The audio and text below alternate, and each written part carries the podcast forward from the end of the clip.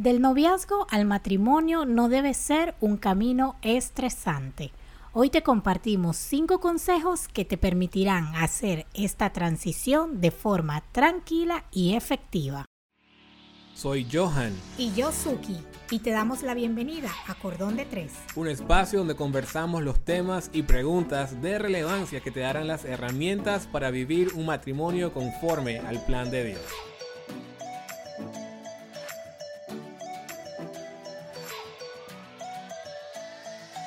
Amigos y amigas, bienvenidos a otro episodio de Cordón de Tres. Como siempre, Johan y Suki les saludan, contentos de poder compartir con ustedes en estos minutos, ya sea que nos estás escuchando a través de Spotify, de Apple, de Google, en nuestra página web, en la radio, por donde tú estés escuchando. Estamos contentos de compartir contigo hoy, ¿verdad, Suki? Así es, totalmente por donde estés escuchando, eres parte de esta familia y te apreciamos en gran manera. Así es. Y aprovechamos unos minutos para los anuncios de Cordón de Tres.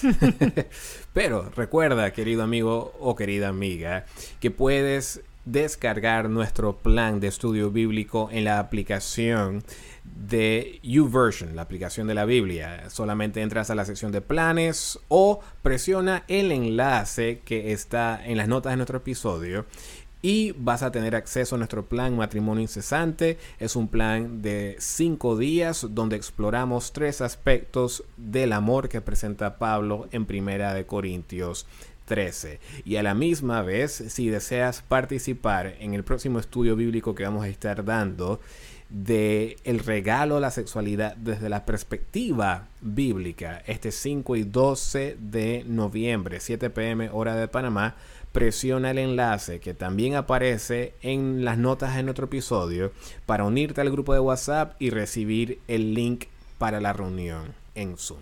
Esos son los anuncios de hoy. Ahora, entrando a nuestro episodio, cinco consejos para ti que aún no te has casado. Mm. Y este es un episodio muy especial, lo estamos dedicando 100% a nuestros amigos que están solteros, en noviazgos, por casarse. Este es para ustedes, porque teníamos... Completamente, totalmente. Sí, teníamos mucho tiempo que no les dedicábamos un episodio, así que los que están casados... Eh, posiblemente se pueden desconectar o ir a escuchar un episodio viejo, porque este no es para ustedes. Pero bien, cinco consejos que queremos compartir con ustedes para ayudarlos en ese camino que conduce una vida matrimonial. Y les decimos por qué. Estos cinco consejos muy específicos que vamos a compartir yo creo que hay mucho estrés y mucha presión en mm. personas que están solteras, en personas que están en un noviazgo, de hacer las cosas bien, de encontrar a ese hombre o esa mujer idónea con quien casarse. Incluso me atrevo a decir que hay personas que aún dentro de la iglesia pueden sentir muchísima presión por casarse. Entonces, queremos compartir con ustedes cinco consejos para quitarles un poco de estrés, pero cinco consejos que tienen un poco de perspectiva bíblica porque lo vamos a ver desde una historia de una pareja que se conoció pero atravesaron por estas etapas o por estos cinco consejos que nosotros les vamos a compartir. Así es. Así que vamos a entrar de lleno, Suki, con el primer consejo y es pon la presión en Dios y no en ti mismo. Interesantísimo. Voy a repetir eso. Consejo número uno, pon la presión en Dios y no en ti mismo. A mí me gusta la historia que aparece en Génesis 24, cuando Abraham envía a su siervo a, a, a conocer, a buscar una esposa para Isaac. Y noten cómo le responde Abraham a su siervo en Génesis 24, 7, cuando el siervo está un poco dudoso a la posibilidad de encontrarle una esposa a Isaac. Abraham le dice, Jehová, Dios de los cielos, que me tomó de la casa de mi padre y de la tierra de mi parentela, y que me habló y me juró diciendo, a tu descendencia daré esta tierra, él enviará su ángel delante de ti para que tú traigas de allá mujer para mi hijo. Es decir, Abraham está poniendo toda la presión de encontrarle una esposa a Isaac en Dios, no en el siervo, no en él como el patriarca, en Dios. Es Dios quien prometió que él iba a ser una gran nación y todas estas otras cosas que ya sabemos. Así que Abraham pone la presión en Dios. Y de la misma forma yo me puedo imaginar cómo el siervo se sentía en ese momento, Johan, de saber, yo voy a ir a hacer esta misión, mi, amo me está encomendando esta misión, pero no se trata de mí. Se trata de su Dios. Oh, se trata de Dios. Y de la misma forma, queridos amigos y amigas que están en una relación o que no están todavía en una relación, pero sueñan con estarlo, están buscando a esa persona. La idea de esto es pon la presión en Dios. Es Dios quien tiene un plan para ti, es Dios quien tiene un propósito para ti, es Dios quien tiene una misión para ti. Y entonces es Él quien hará quien permitirá que las cosas pasen para tu bien. Claro que cada uno tiene algo que aportar, tiene algo que hacer, tiene actitudes que cultivar para prepararse cuando esa persona llegue y que la relación se pueda llevar de la mejor manera, pero al final la presión debe estar en Dios. Tu confianza debe estar en Dios, en que Él será quien guíe las cosas quien te guíe, quien te muestre quién va a ser esa persona idónea para llegar al matrimonio. Sí, y me gusta lo que tú dices y es, hay una parte que hacer. Desde luego, no es que te vas a sentar y ahora Dios es un genio mágico que va a proveer una esposa o un esposo. Desde mm. luego, tú tienes una parte que hacer. Sin embargo, y eso lo podemos ver en el hecho de que Abraham envía a alguien a buscar una esposa. O sea, hay que salir a buscar. Sin embargo, la presión sigue estando en Dios. Mm. La, la, Biblia dice en Mateo 19:6, un texto muy conocido, así que no son ya más dos, sino una sola carne. Por tanto, fíjate lo que dice, lo que Dios juntó, mm. no lo separe el hombre. Es decir, a Dios, vamos a ponerlo de esta forma, a Dios le encanta ese rol de matchmaker. Vamos a ponerlo de esa forma. Sabemos que Dios es nuestro Padre, sabemos que Dios hasta cierto punto es nuestro suegro, eh, somos eh, hijos. Una vez estamos en una relación. Una vez estamos suegro. en Exactamente. Pero Dios también es un matchmaker. Eso es lo que vemos en la Biblia. Porque Él quiere asegurarse de que a tu vida llegue la persona correcta. Y si bien, tu disculpa, pero él fue el que inició, él fue el que creó esto de crear relaciones, esto de unir a un hombre con una mujer. Entonces es algo, yo podría decir, a Dios, Dios disfruta que la presión esté en él. Dios disfruta que nosotros le permitamos a él que guíe nuestras vidas, que nos, nos permita ver quién es esa persona, cuál es el momento para estar con esa persona, para que pasemos a esa etapa, para que vayamos en el siguiente paso. Él disfruta que nosotros le busquemos, que busquemos en Él esa ayuda, que le permitamos a Él guiar esta parte tan esencial de nuestras vidas. Sí, y realmente arrancamos con este consejo número uno porque sabemos por el ministerio que estamos desarrollando que hay muchas personas presionadas para encontrar un idóneo. Así es. Se sienten estresadísimas. Es casi como conseguir un trabajo. Pero realmente, querido amigo y querida amiga, si estás soltero, estás en un noviazgo, pon la presión en Dios. Y si bien hay tanto ahorita en las redes sociales que se comenta de lo que debe tener el idóneo, lo que debe tener la idónea, lo que debe ser para ser ese idóneo, para ser esa idónea. Y si bien cada uno de estos recursos están aportando información valiosísima para esa etapa, para esa búsqueda, para esa elección, lo primero que debemos hacer es buscar a Dios lo primero que debemos hacer es buscar el consejo de Dios y permitir que Dios sea quien guíe todo. Así es. El segundo consejo, desarrolla tu amistad o noviazgo con la mente abierta. ¿Qué significa esto? ¿Con qué viene Johan eso? Noten lo que dice Abraham a su siervo en el versículo 8, el mismo capítulo. Él dice, si la mujer no quiere venir contigo, quedarás libre de mi juramento, solamente que no lleves allá a mi hijo. Noten lo que está haciendo Abraham. Esto es profundo, yo. Sí, es profundo. Noten lo que hace Abraham. Abraham le dice, mira, si tú llegas allá, yo no quiero que mi hijo se case con cualquiera, ¿ok? Yo tengo ciertos principios eh, por los cuales deseo que Isaac eh, eh, viva, pero no, no es cualquier mujer que va a querer vivir siguiendo esos mismos principios. Mm.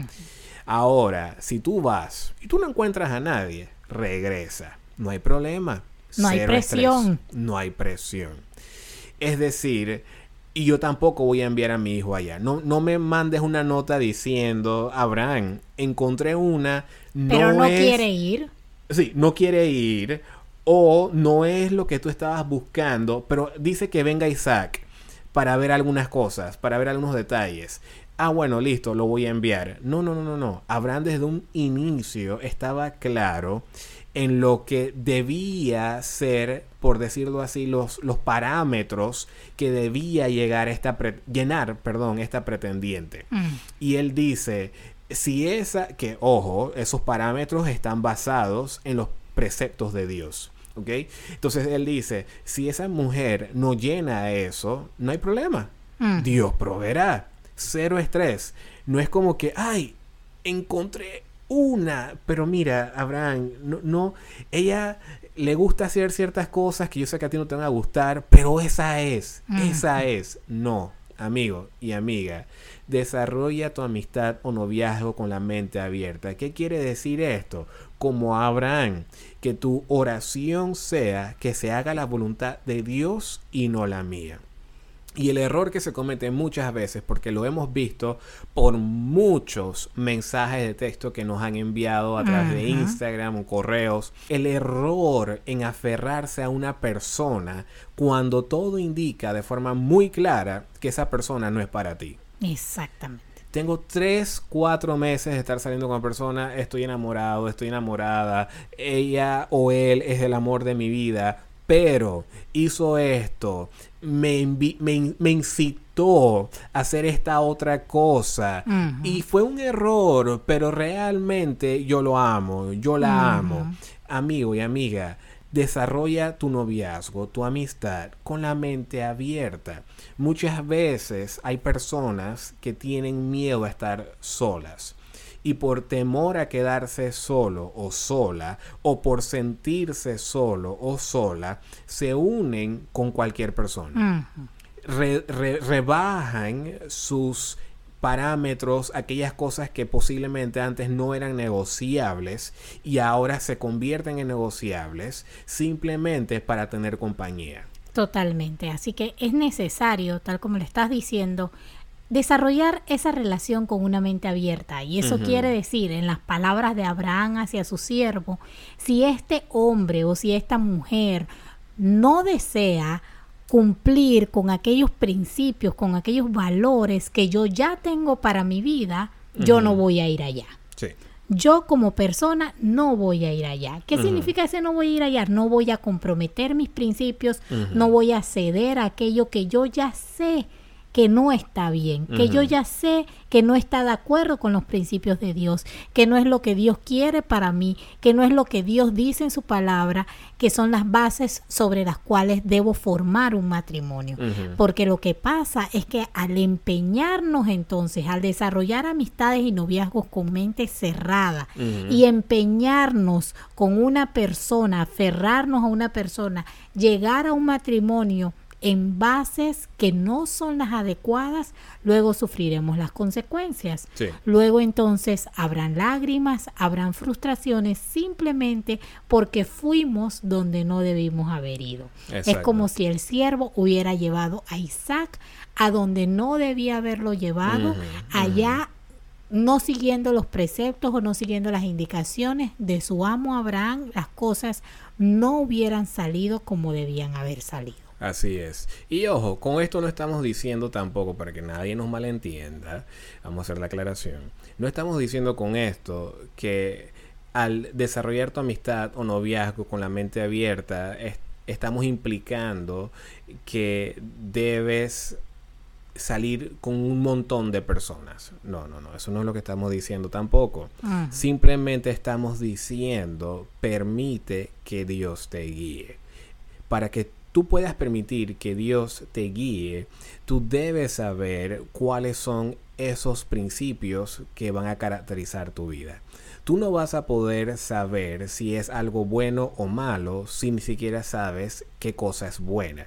Entonces, ese es el primer punto de partida. Abraham tenía muy claro lo que era bueno y lo que era malo. Entonces, tú debes poder definir en base a la palabra de Dios en primer lugar qué es lo apropiado, lo incorrecto para tu vida.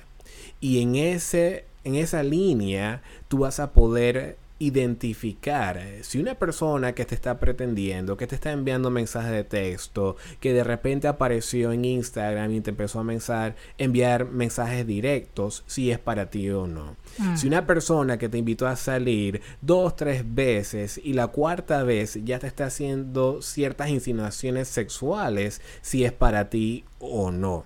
Entonces, en base a eso, tú vas a poder decir, no, definitivamente esto no es para mí, Dios no me está enviando por aquí. Aunque he estado soltero, soltera, dos años, tres años, cinco años, esta persona no es para mí y sigo esperando porque Dios, la presión está puesta sobre Dios. ¿Cuál es el número tres, Suki? El número tres, entonces, una vez que nosotros, yo diría, tenemos esos principios claros de qué es lo que Dios quiere y qué es lo que, lo que Dios no quiere para nosotros, lo bueno y lo malo. Entonces, la número tres sería ora, ora y sigue orando. Nota lo que dice el sirviente de Abraham antes de conocer a una sola candidata. Él ora en el versículo 12 y miren lo que dice. Y dijo, Jehová, Dios de mi señor Abraham, haz te ruego que hoy yo tenga un buen encuentro y ten misericordia de mi señor Abraham. Esto indica una actitud de continua oración. Sí. Una vez que nosotros tenemos claras aquellas cosas que son negociables y no son negociables, una vez que nosotros tenemos claro nuestro valor en Jesús y cuál es el propósito que Dios tiene para nuestras vidas en el momento de encontrar una relación, ese camino debemos caminarlo, valga la redundancia, orando. Es un camino de oración constante en el cual paso a paso vamos a poder ver, vamos a poder discernir si esta persona es, si este es el momento o no es el momento, porque lo estamos llevando a cabo con oración. Sí. Tal como el siervo de Abraham, vamos a poder confiar en que vamos a dar pasos certeros, en que vamos a dar pasos que nos lleven a bien, que nos lleven al propósito que Dios tiene, porque estamos orando el camino, estamos orando en el proceso. Sí. Hace un tiempo nosotros leíamos un artículo que básicamente decía, ¿cómo tú sabes que estás haciendo la voluntad de Dios o cómo puedes tener esa certeza? Porque básicamente yo llegué ahí con oración. Sí. Cuando tú atraviesas el camino, cuando tú atraviesas el día a día en oración, tú vas teniendo esa certeza de que el paso que estás dando está de acuerdo a la voluntad de Dios porque has orado que se haga su voluntad en tu vida. Sí. Y básicamente lo que inicia con oración acaba bien. Así es. No, y el problema, y, y me gusta cómo mencionaste eso, lo que inicia en oración acaba bien. Porque el problema, queridos amigos y queridas amigas, es que muchas veces oramos después. Es decir, estamos orando, está bien, pero estamos orando. Iniciamos el proceso de la oración un poco después. El, el siervo de Abraham está orando antes. Mm. Él, él va a salir, él va a ir en esa búsqueda y él se encomienda a Dios para que Dios lo guíe. Entonces, si tú estás en esa etapa en la cual estás empezando a explorar, te están empezando a escribir, estás empezando a salir con un amigo, con una amiga, empieza a orar. Ya debes estar orando.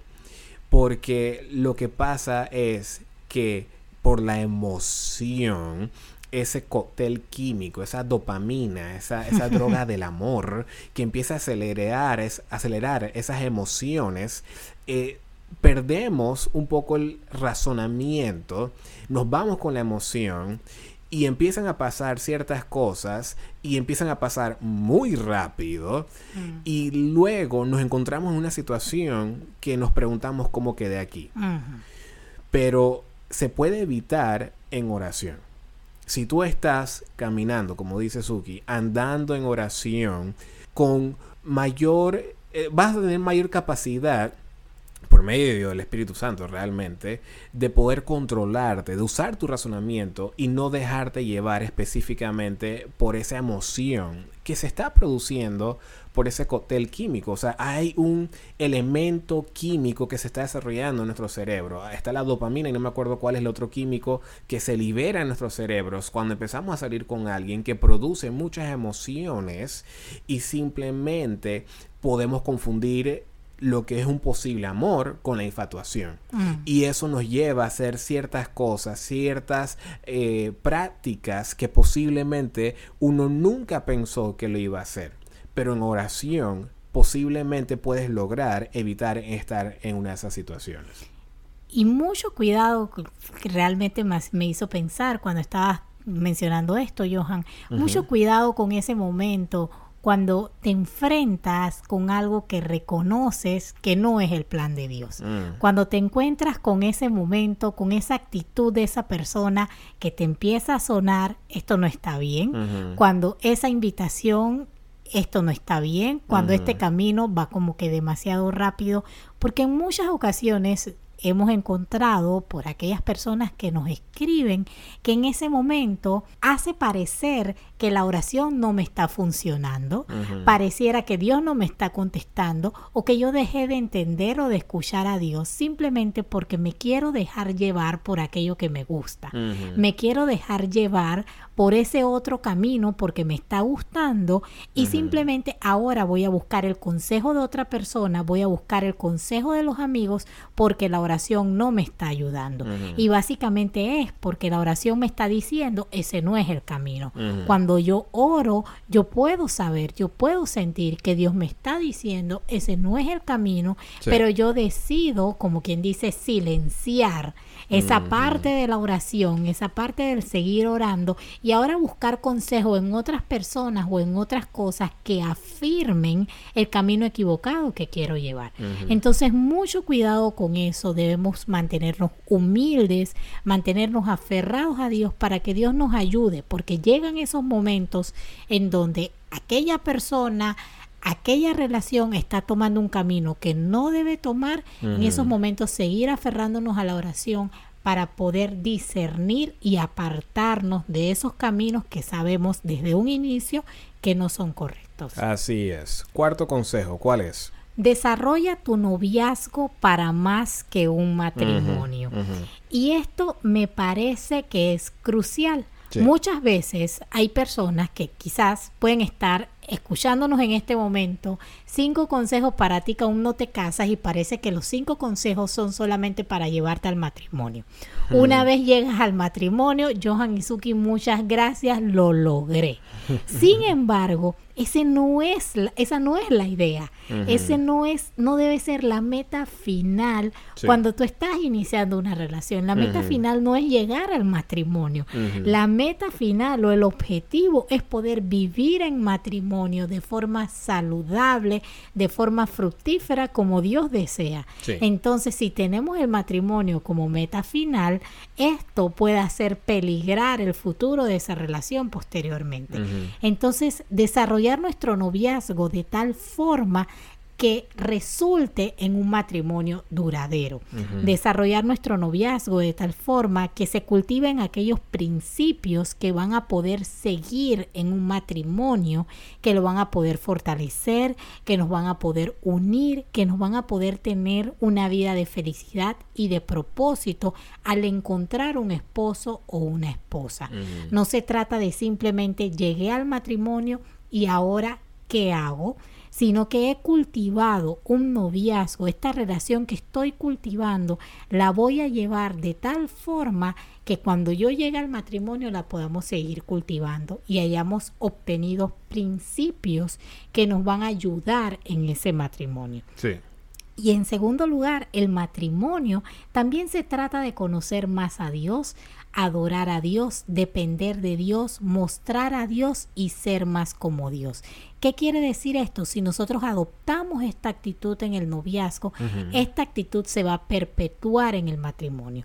Si nosotros desarrollamos un noviazgo que esté buscando conocer más a Dios, tendremos matrimonios que también durante nuestro matrimonio buscaremos conocer más a Dios. Si durante el noviazgo adoramos más a Dios, dependemos más de Dios, de esa misma forma llevaremos esta misma actitud entonces al matrimonio. Así es. Y finalmente, quinto consejo, busca confirmación en tus seres queridos. Si la persona con la que tienes un noviazgo es la ideal para casarte, créenos, Dios también lo va a confirmar a través de tu círculo cercano, tu familia. Mira lo que ocurre cuando el siervo Abraham conoce a los familiares de Rebeca en el versículo 50 y 51 del capítulo 24. Ellos dicen, eh, Labán y Betuel respondieron diciendo, de Jehová ha salido esto, no podemos hablarte ni mal ni bien.